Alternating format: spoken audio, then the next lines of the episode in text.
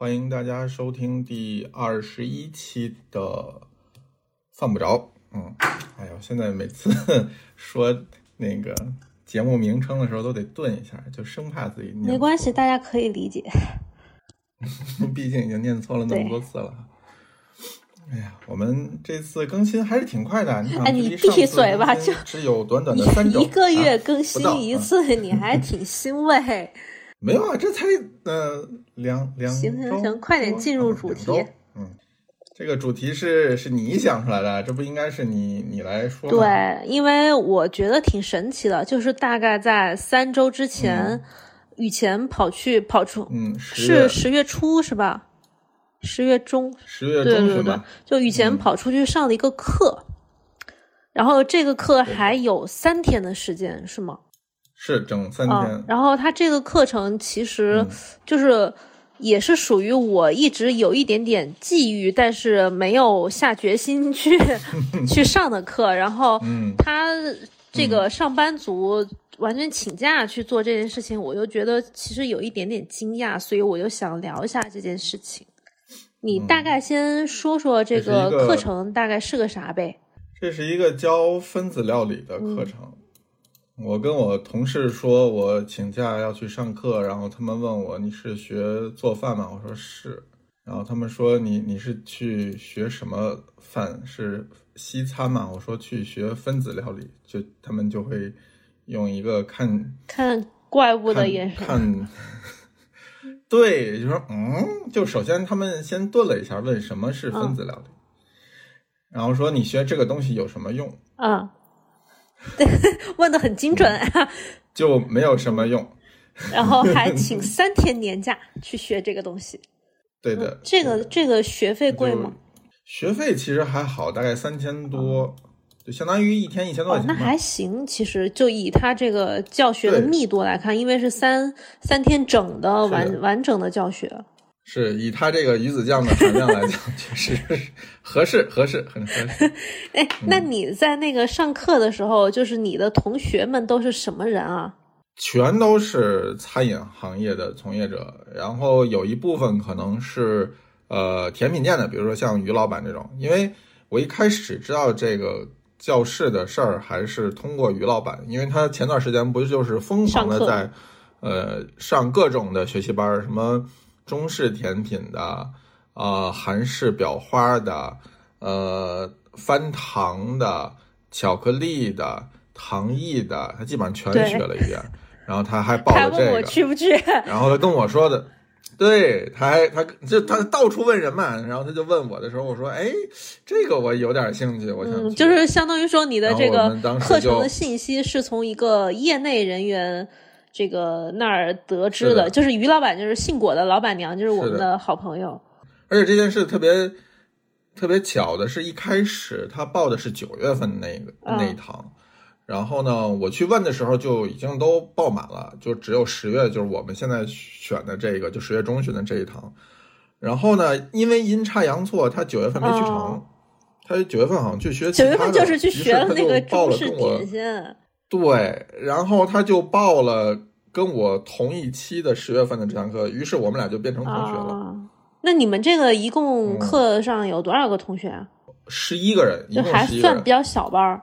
对，他也接待不了太多的人。我看他往期的那个最后的合影，差不多也就是十一个、十个这种样子，哦那那那老师是谁呢？因为他那屋子也不大。老师是这个老师，感觉我其实不是很确定他背景到底是一个神秘人。但是呢，也不是这个人，他从一四年就开始搞这件事情，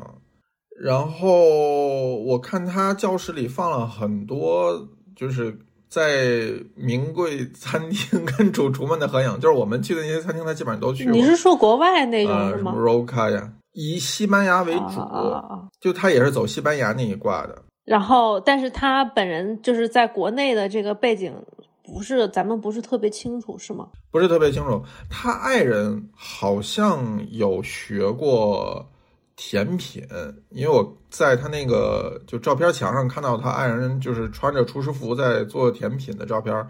呃我我我印象不深了，有可能是蓝带或者是之类的这种专门的院校学过。但是反正也是就是不知道是啥水平，也也不知道他们有没有开过店、开过餐厅。这件事情厉害就厉害在我当时，呃，于老板给我推的这间这个这个学也不是学校，就是教室的时候呢，我看了一下他们那个公众号，然后他就会有往期学员的照片儿，然后其中一张照片呢是这个彬彬的伴娘啊，不伴郎。我为什么会认识？就是因为当时我们一块儿去做的伴郎，所以我认识那个人。但是让我印象深的是，那个人是一个抖音的美食大对号。他自己后来在做抖音，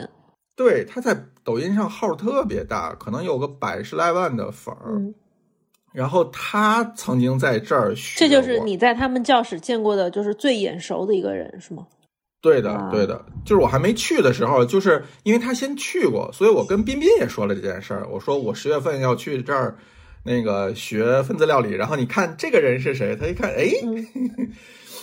这不是我的伴郎吗？然后他就去问了一下，呃问了一下，说问这个教室的这个老师的能力行不行，然后课程行不行，然后得到的反馈是还不错。就是是一个靠谱的教室，不是那种蒙钱的。但是就是听起来听起来还是觉得有点不靠谱啊，你不觉得吗？他有说过，比如说他的他的学生是某个餐厅的主厨之类的吗？说过这种话吗？嗯，我觉得他可能不一定知道。哦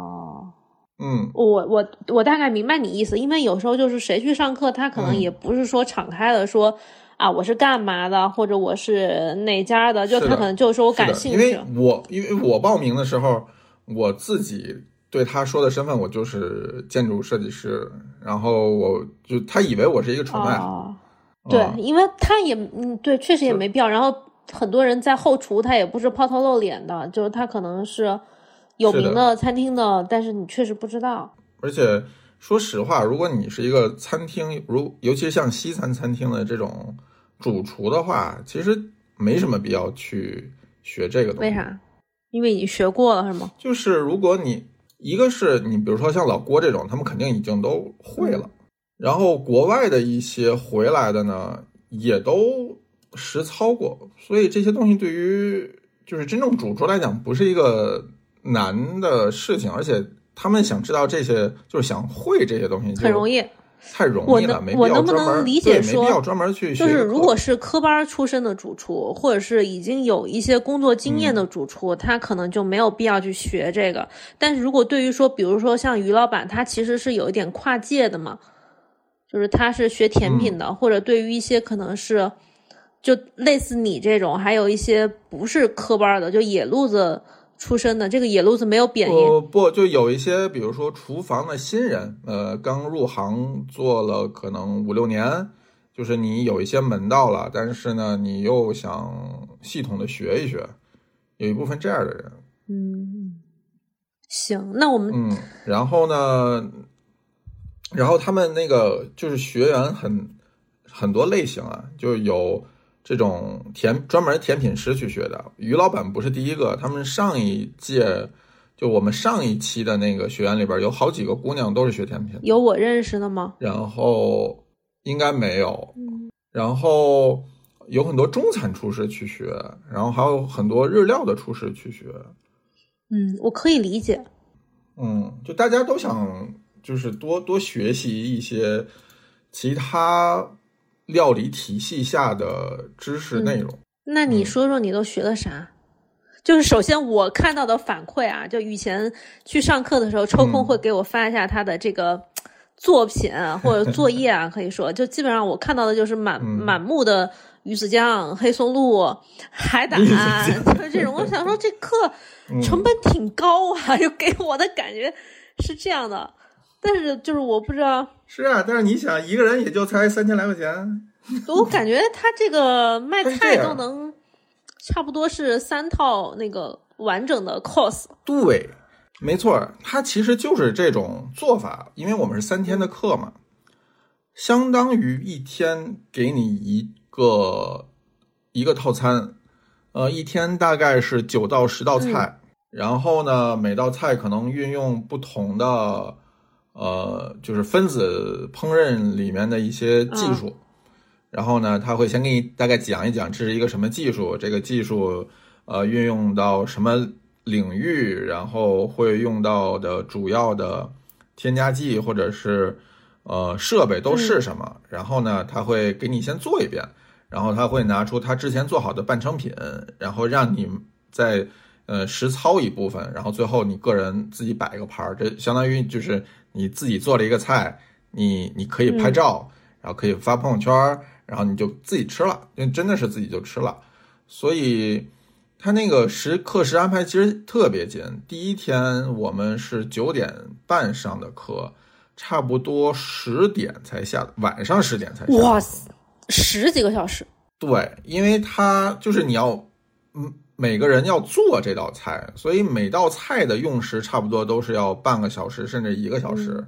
然后第一天课，他要大概先给你讲一讲分子料理是怎么来的，然后有一些什么基本的知识，大概有都会用到哪些设备、哪些技巧、哪些添加剂，然后怎么买、什么渠道，就他会给你先讲一下，或者是有一个带你入门的这么一个一个环节。这这就半天过去了，相当于你从下午才开始进入实操。那你下午两点来上课，十道菜，嗯，每道菜奔着，呃，半个多小时那样来，弄完了以后就晚上十点了。好累啊，我觉得。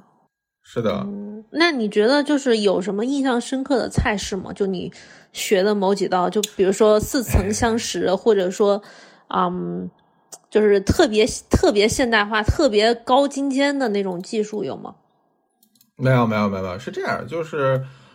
分子料理这件事情，从斗牛犬关门的那一天起就没有再进步，就停止了，就停止了，或者说更早，就是大概两千年前后的技巧，现在依旧还在用。所以，我们这二十多年来，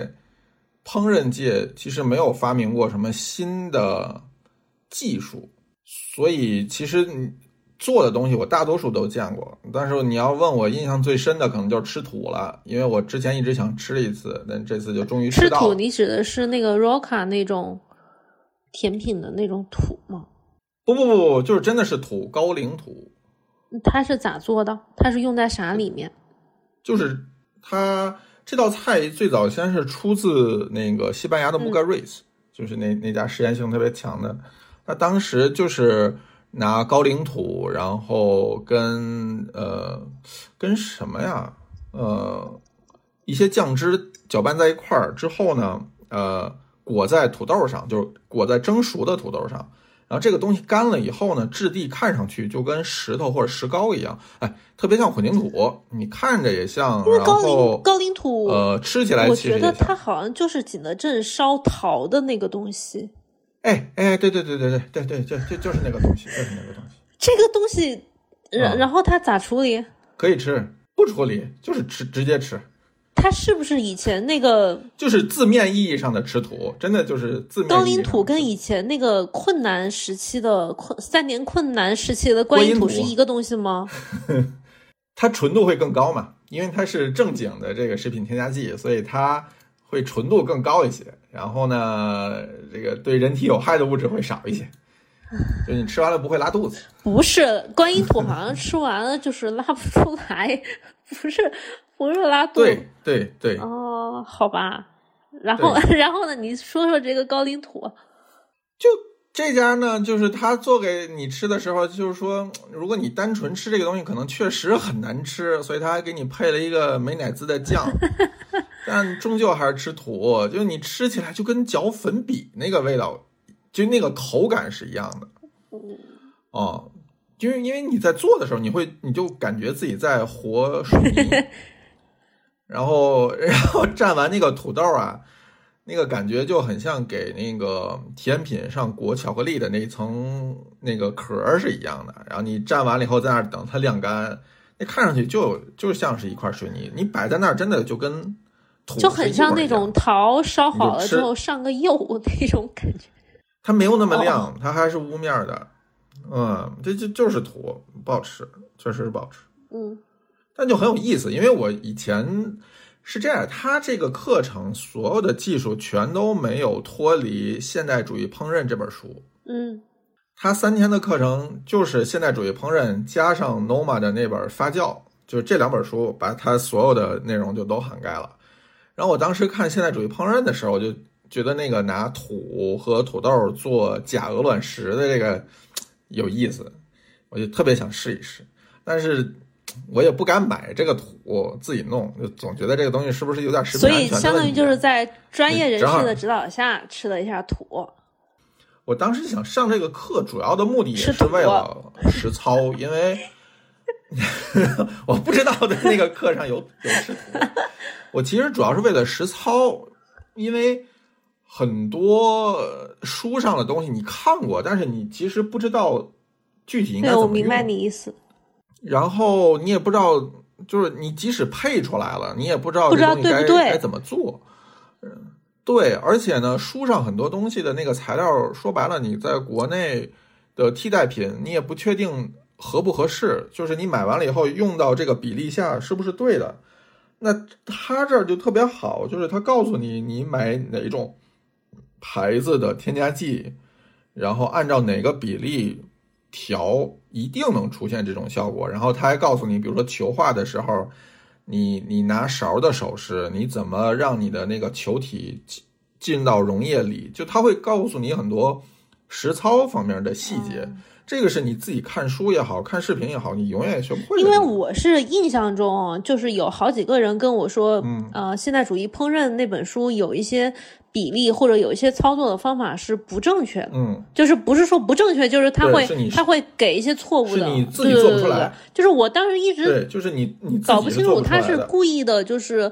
嗯，就是没有完全告诉大家它的精髓呢，还嗯是就是因为咱们没进入到那个体系里面，所以没搞明白。就是我们其实对于大多数的添加剂其实都不了解，然后不同牌子跟不同牌子之前之间的差距、纯度的差距，然后不同型号之间的细微差别，因为到后期他们的那个添加剂就不再是单一的成分了，就它可能是几种，比如说几种酶的混合，或者是几种呃那个叫凝胶的混合，它不只是单一的一种一种胶，或者是单一的一种乳化剂，它可能是几种稳定剂加在一起。那个时候你就，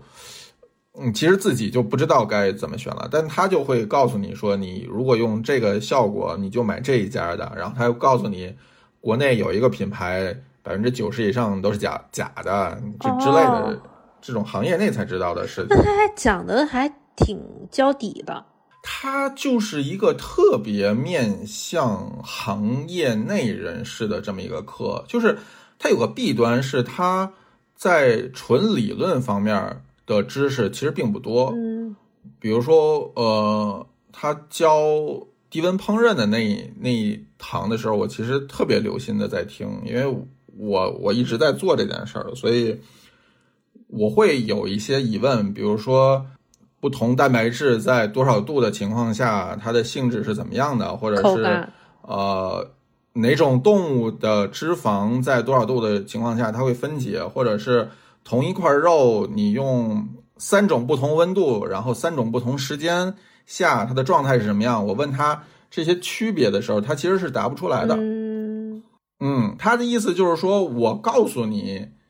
呃，这个温度、这个时间、这个肉，你所有的东西都照这样做，肯定没错。但如果你想知道，比如说我换一个温度、换一个时间，那你得自己试，他也不知道。啊，那我可以理解，就是他会告诉你一个基本的解法嘛。是的，但是其他的，你要是你要自己发挥，你就自己发挥去呗。他又不用自己做那么多菜。是的，没错，没错。包括你问他这个原理，他也说不出来。啊，他不说这个就低温烹饪的之类的原理是吗？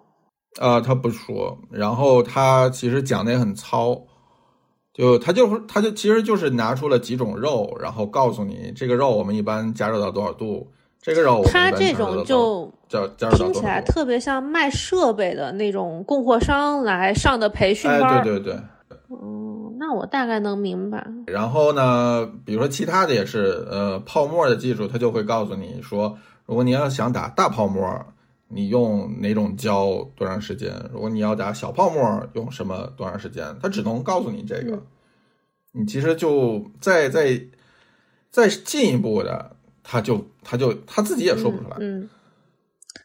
嗯，就等一下，等一下，课对于我来讲，其实特别稍微等一下，就我大嗯概跟听众朋友们解释一下，就是我们在长久的这种学习过程中，其实会碰到过很多这种事情，因为因为他像以前上的这个课，他面对的就是业内人士，但是这个上课的老师本身他并不是 to C 的，就是他不用说开餐馆啊，或者对啊、去想这个菜要怎么样去做得更好吃呀，他只要有这门技术，他就嗯告诉那些。不懂技术的主厨，然后主厨再利用这个技术去做他想做的菜就可以了。就是他，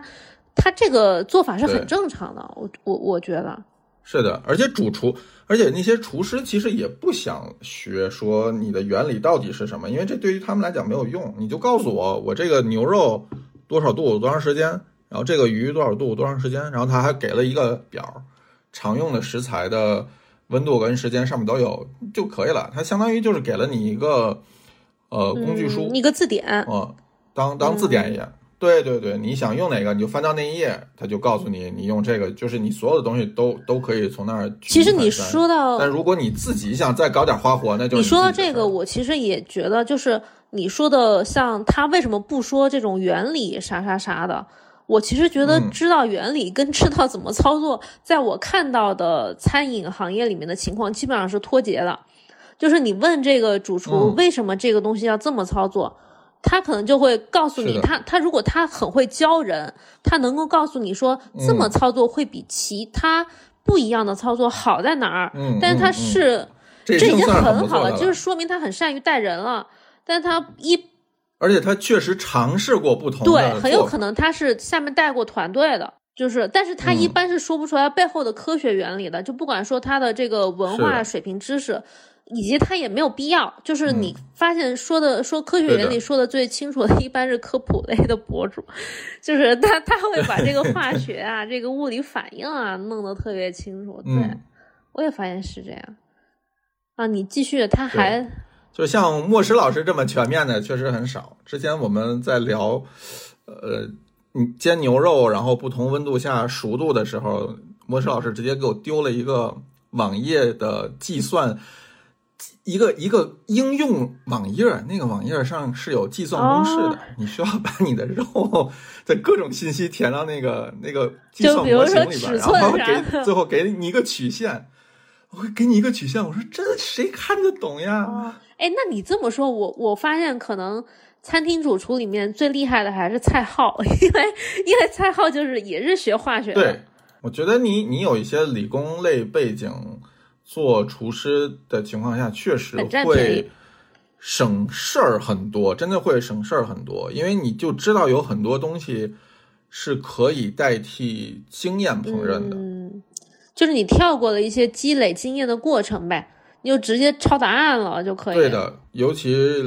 比如说对于食材的火候这件事情，你用什么样的液体来腌，用什么样的温度和时间去操作，这个就是真的有一部分，呃，就是就是理工类背景的人，要真的比厨师要容易上手太多了。嗯，就是你你学中餐的时候，肯定师傅也会告诉你说，我要抓一个姜，然后怎么滑锅，然后这样肉才会嫩。但是对于有这种化学或者物理背景的人来讲，或者是食品工业背景的人来讲，他可能有另外几种解法。嗯，我碰到的就是被教学的过程中，就如果主厨们能够把这个原理，他用那种很通俗的方法讲明白，比如说他划锅的时候，嗯，你这个时候以一个什么样的温度能够保证它那个挂的浆不掉？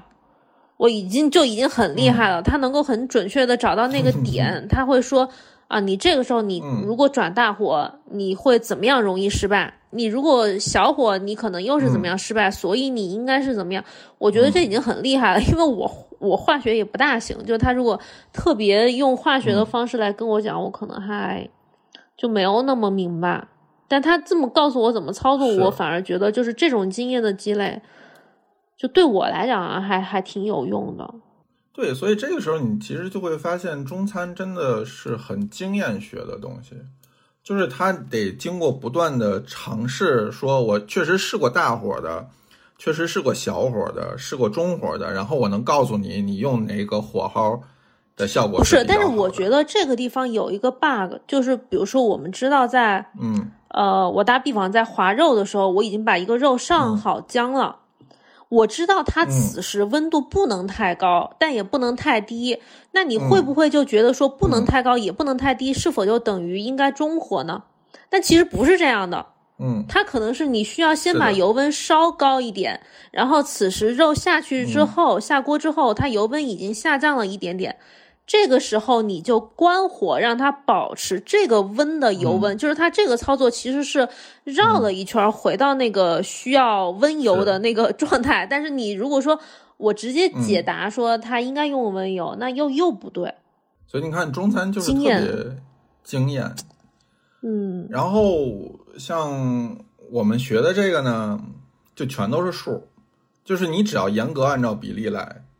就不会有问题，就是严格按照比例来，它那种成型的方法就一定能对。一定能对，就跟你做西点一样，就是你只要完全照着方子来，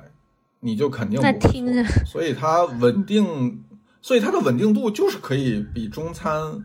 保持的好。听起来是我不太会想去上的那种课，就我就觉得我在背公式。是的，就是你到后来发现自己就掌握了很多的表，就是获得了一个字典。对，然后我会把一些就需要经经常计算的东西做成 Excel 表，你 用的时候就直接在里边输数就行了。我可以、可以明白，就有点像那种你去上了一个课，他还你还买了一堆那种模板，买了一堆，对，嗯就确实是这种短期的课啊，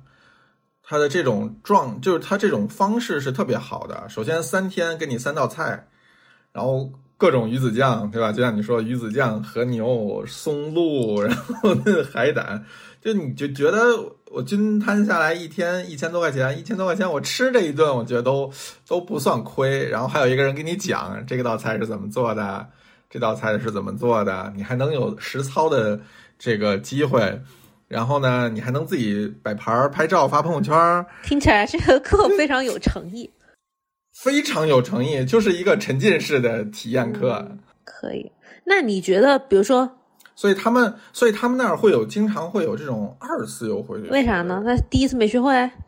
嗯，可能是内容上有区别。哦，他可能他可能，比如说这一次他着重讲低温烹饪啊什么之类的。对，有可能，有可能，因为我们上一期的那个课呢，我看它就有很多关于糖艺和甜品部分的内容，我们那一堂其实就稍微少了一些。嗯，明白。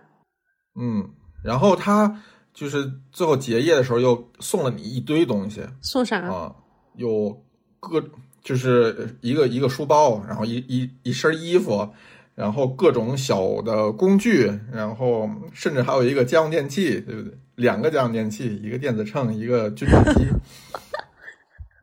然后对对对，然后送了一均均堆东西，质机就是料理棒之类的那种风格的东西。对，就是一个转速比料理棒还要高的一个料理棒。然后呢，这是第一次去的人，他会给这么多东西。如果你要是第二次去呢，他还送你一把刀，那刀有啥特别的吗？就主厨刀嘛，就是看上去也就是刻上你名字的主厨刀。啊你 嗯你很会呀、这个课程。特别会，你就是这老师真的是，哎呀，毕竟是从一四年开到现在的，这么多年的这个实战经验，真不是你你说他一四年上到现在，他的课程变化大吗？不会特别大。我看过他以前的东西，呃，就是技术上其实都是一样的，只是你用的食材和形式上可能会有变化。嗯，还可以。那你觉得，比如说你这一天课上下来，你太撑了，太撑了，真的晚饭都吃不下了 不是想问你这个，啊！哦哦，我是想问你这一天上下来，你以你的这个本来就会的那种呃烹饪的水平，你是不是能够马上开一家餐厅出来？嗯，我觉得为啥差在哪儿？就如果你你呃没有任何烹饪基础的话，你你首先你不知道他在干什么，就很多事情你你是不理解的。以你现在的烹饪基础去上能开吗？以我现在的其实是可以，但有一个问题就是你掌握的只有技术，但是厨师对于厨师来讲，技术可能是最不那么重要的。哦，这个我们另议，就是。嗯，就是你能，当你能把这些技术融入到你的日常的烹饪水平里面，你觉得是能开餐厅的，就是能全部都用上的。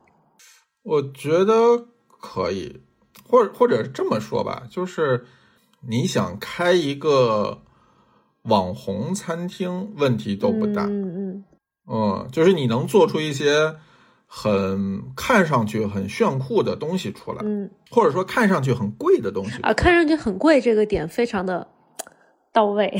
就是其实这么说起来，我觉得我我我想了一下，因为我当以前在日本的时候，我吃过那种好多就是晚餐在一万到一万五左右的法餐也不意餐，它其实好多就是你看起来。他用日本那种很好的食材，然后加一点打个泡沫啊，然后弄点低温料理啊，就是把它融进去，差不多就是这个水平，就是人均和人民币大概肯定是一千以内的这个价位，我觉得还挺合适的。因为我在家里，我肯定不能自己弄，是差不多就是这种能达到这种水平。国内好像类似的餐厅好像真不多，就是人均在一千以内，然后。能用上一点点分子料理的技术的，因为国内它很多是要么技术，呃，看起来更显眼一点，要么它就是好像看起来更不显眼一点，它就很少在这种就是技术，然后食材和经验取得一个很好的均值的这种状态，同时还能控制在还控制成本，因为它不是那种小而美的那种搞法嘛。就是我其实以前在有几个嗯比较大的、比较成熟的中餐厅，就我连续吃两三年之后，我发现，嗯，他在用一些技术之后，他用的很好。就是我就直说名字吧，就是以前去吃江南造的时候。我连着有两年，就是每隔半年去一次。突然有一次，他就开始用一些低温烹饪的东西，然后那一次我还觉得用的有一点点尴尬，因为他那个低温烹饪，他就是把他擅长的，比如回鱼啊，或者是。嗯，蒸鱼某种鱼，对，他就 用那个低温把它弄成嫩嫩的状态，然后他再烧个汁儿。我想说，我不想吃这种东西，就是我当时那个内心就已经开始有点 那啥，我就觉得很有。拼凑感，就我想要，就你就明显感觉到他在，我就感觉就是有这种机器做菜的感觉，你知道吗？就是我去江南造，我吃侯师傅的菜，我想吃那种有人味儿的、有高水平的那种菜，你就不要给我搞这种机器。然后呢，结果到了下一次，我又发现他好像把这个机器用的纯熟了一点，就是那一次我就感觉 机器味儿没那么明显，就是你不会，他如果不提，你就。不大会觉得说这是啊低温把这个肉搞得特别嫩，然后淋个酱，你就会觉得说嗯，它的火候把握的不错哟，就是突然有了这种感觉，你知道吗？我想说，哎，就是这个经验丰富的主厨就是不一样啊，就是学得快啊！我当时心里就是，他一下就融合起来了，我感觉特别明显。就你看你吃菜号的东西，你也不会觉得它有什么机器的味道，对，它有高压锅的味道。他特别爱用高压锅，但是我我不觉得是坏事儿。是的，是高压锅挺好。对，然后我以前学，我以前去赵师傅那儿的时候，他就是属于特别排斥机器的那一派。他他就觉得机器没有人味儿，非常传统。对，他就喜欢传统的。他所有的，比如说这个东西如果要做的软糯，他厨房后厨是没有高压锅的，他的软糯就是纯是拼时间跟火力了。所以他就操心呢，所以他那个就非常累，你知道吗？但是你可以感受得到一块肉，它是直接在火上蒸六个小时，嗯跟高压锅压嗯半个多小时、一个小时的那个口感，因为它胶质的那个变化是完全不一样的。就是，但是你你用低温烹饪也可以，你低温烹饪烹饪九个小时也能有胶质，这是不一样嘛？一样，真的一样，嗯，你只要温度够就可以。你 你劝劝你师傅，不劝完，我我才不要去讨苦吃，讨挨骂。嗯，然后我从来不跟他说这个，他啊肯定会骂我的，就他特别讨厌这一套东西。哎，就是老一派料理人的坚持、嗯是吧？有一种安身立命的 东西被动摇的这种。但是其实你说他柴火或者说大灶台去那种烧六个小时，我觉得它跟封在真空机嗯里面的几个小时还是有差别。是没有，不是它那种就是整个融 合的感觉，因为你在一个大锅里面烧，它是有很多食材混在，就是那种很细微的就是差异。低温料理，你也可以把这些东西都混在一起，跟它一起煮六个小时、十个小时，而且因为是密封的，你的风味更流失的哦更少、更融洽是吗？更融合。对，就是你知道以前那个呃呃有一本书《金瓶梅》，《金瓶梅》里边说西门庆有一媳妇儿，金瓶梅啊，西门庆有一个媳妇儿的有一个绝活儿，就是用一根柴火来烧啊肉，就说那个肉能烧也不知道几个时辰，也能达到就你刚才说的那种，就是绵软、入口即化的那种效果。那个就是我们中国最早的低温烹饪呀。就你绕到金瓶梅，我也是万万没有想到。哎，嗯，反正大概就整体，你觉得花钱花的还值是吗？听起来这一期特别像他们植入的广告挺。值的。我觉得这事儿得怎么看？比如说，你要是一个厨房的新人，然后你想提升一下自己，想开开眼界，然后长长见识，然后认识更多的同行，这确实也是一个挺好的地儿。就是你想，你去那儿学这个的人，基本上都是各行各业，也不是各行各业了，就是各个餐厅有想法的人，他才会去。你这些人你认识了之后，对你的职业生涯肯定是有帮助的。然后你这个技术学到手来说，也是挺好的。呃，然后价格又不贵，对吧？然后他家还有一个点特别好玩呢，就是他尽量会给你一些不常见的食材，比如说，然后让，哦、比如说他当时拿了很多食材，其实当天很多厨师都没见过，呃，比如说这种，呃，纸橙，啊就是手指柠檬，蚂蚁，然后，嗯，还有一些稀有，也不是说特别稀有吧，就是有一些稀，不是那么常见的香草跟食用花卉，啊，嗯，香菜花啊，接骨木花呀，这种可能市面上不是很常见的这种花卉，然后包括一些就是东三省西安岭当地特有的菌菇啊，或者是一些呃嗯山里边的那种食材，什么松芽，啊，嗯，就是这种东西，就是它会时不时的拿出一些这种不常见的食材和配料，然后大家就会觉得哦，原来还有这么个东西。嗯，听起来他就应该把。嗯上游直接给一块儿做了，就是他介绍给你们吃，他其实有，他会，它最后会在群里边发他所有供应商的这个微信，就比如说模具的供应商，就比如说你可以自己定制各种模具，哦，硅胶的模具，呃，这种做脆片的模具，你可以自己定，他就把这种呃模具的供应商、食用花卉的供应商，然后菌菇类的供应商，都会都会发到群里边，然后大家自己各取所需。然后他自己同时还呃代理一部分进口的设备，Paco Jet 也有。哦，我我我大概可以明白。嗯，其实他这个闭环做的特别好。嗯，他如果是他自己卖，那就更嗯好了，就更能挣钱。当然，可能嗯人力有限，就是他如果卖设备，你可能也想避一下嫌，啊，对对对，嗯，也可能也想避嫌，然后也想少点麻烦。我推荐你给我点返点，比我自个儿卖还是省事儿。是是，然后他说，疫情之前他可能每年要出国个几次，主要以欧洲，主要以西班牙为主我估计。哎，主要以西班牙为主，然后丹麦也会去，东马呀，还有剩下那几家，嗯，他就基本上哪儿的技术比较新，他就去哪儿吧。可以挺好的。你你除了上嗯这次这个课，你还上过别的就是乱七八糟的课吗？我剩下的其实就是之前有学葡萄酒、清酒，嗯考了个证，剩下的就是非常严肃且专业的烹饪。比如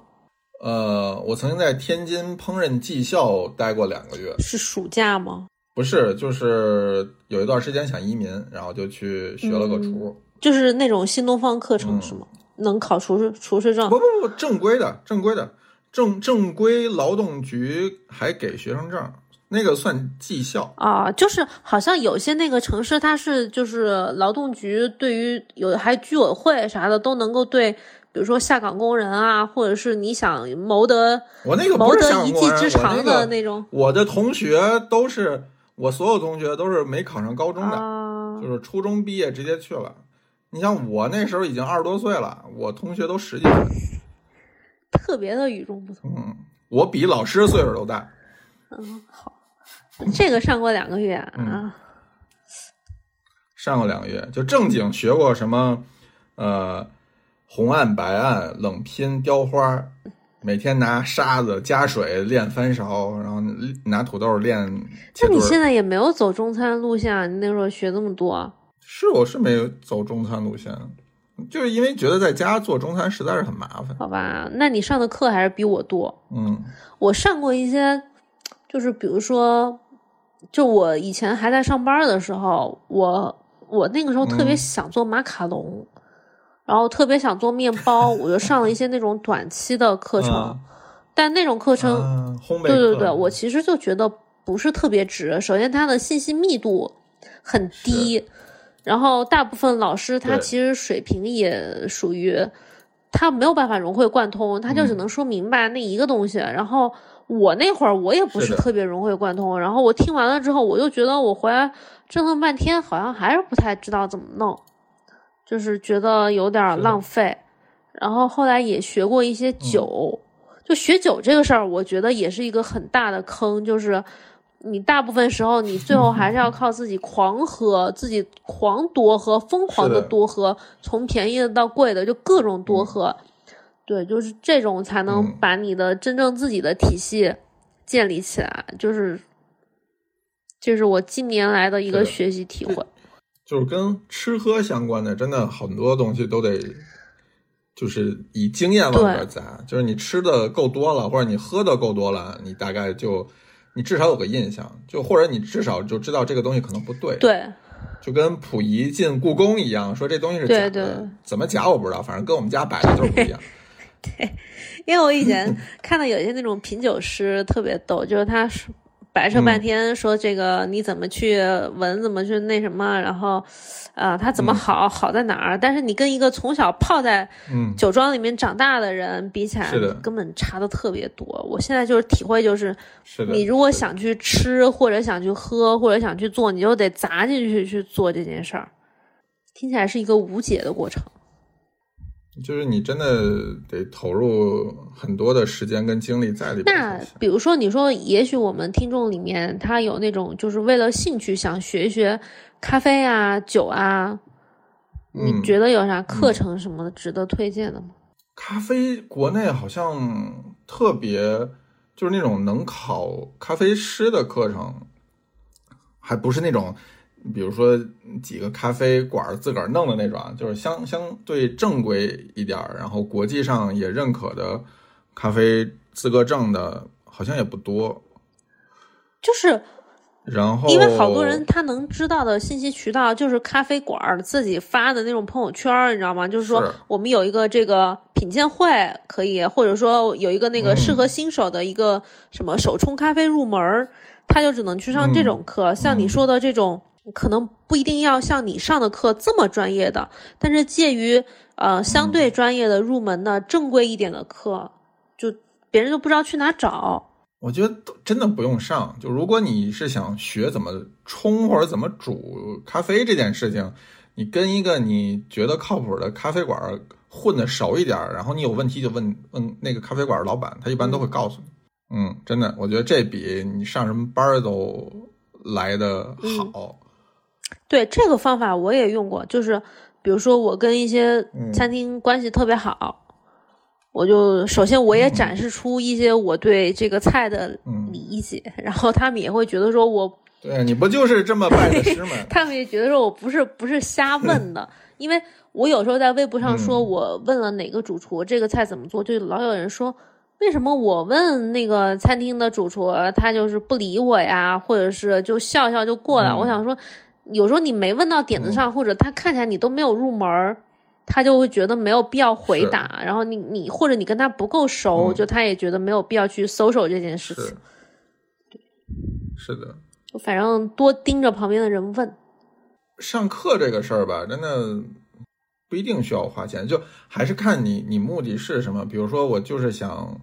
就像你以前就是想做个蛋糕什么的。我觉得现在其实很多，呃，这种线上的课程已经足够了。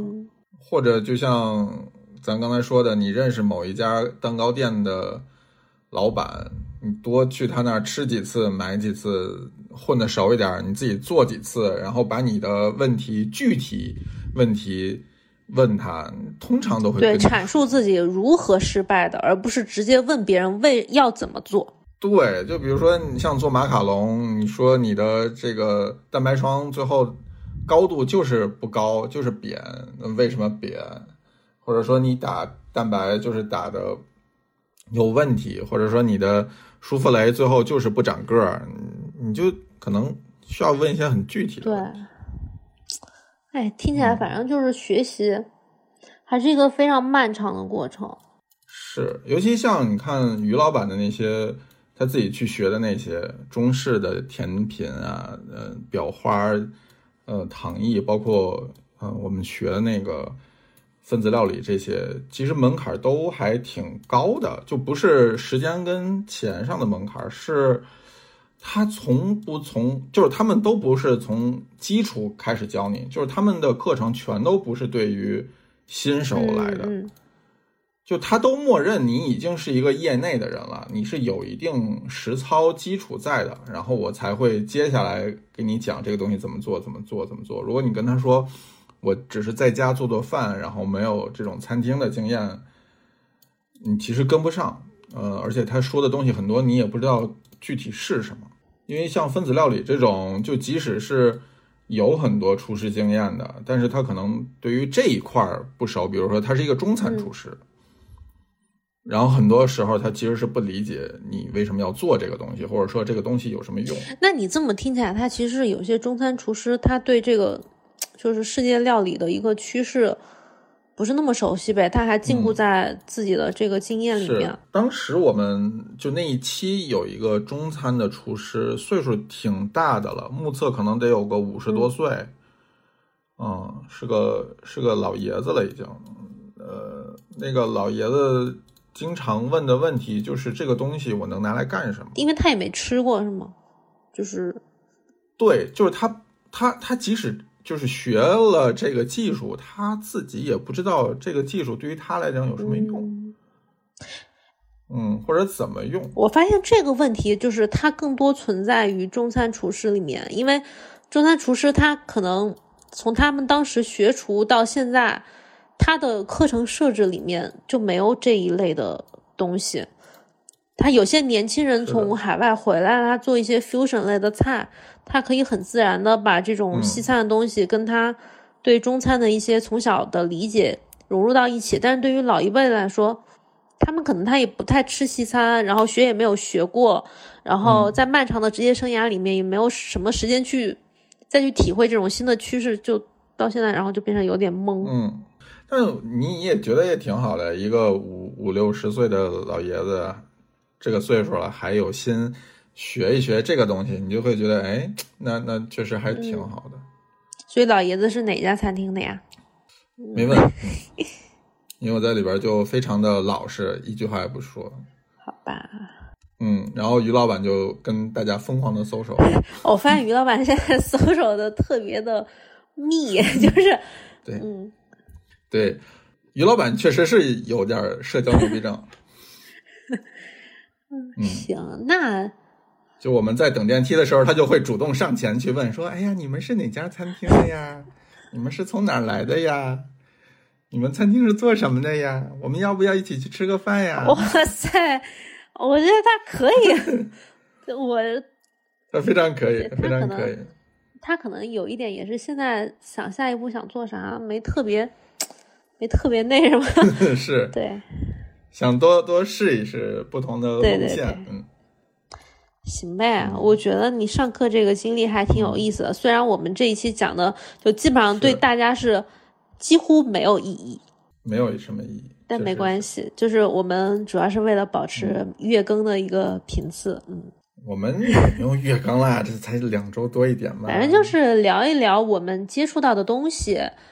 我们自的我们自己的一些想法，就大家觉得有没有用，就反正随便听一听，就大概就这样。嗯，或者说我们我们想学习的时候，我们通常会采取一些什么途径？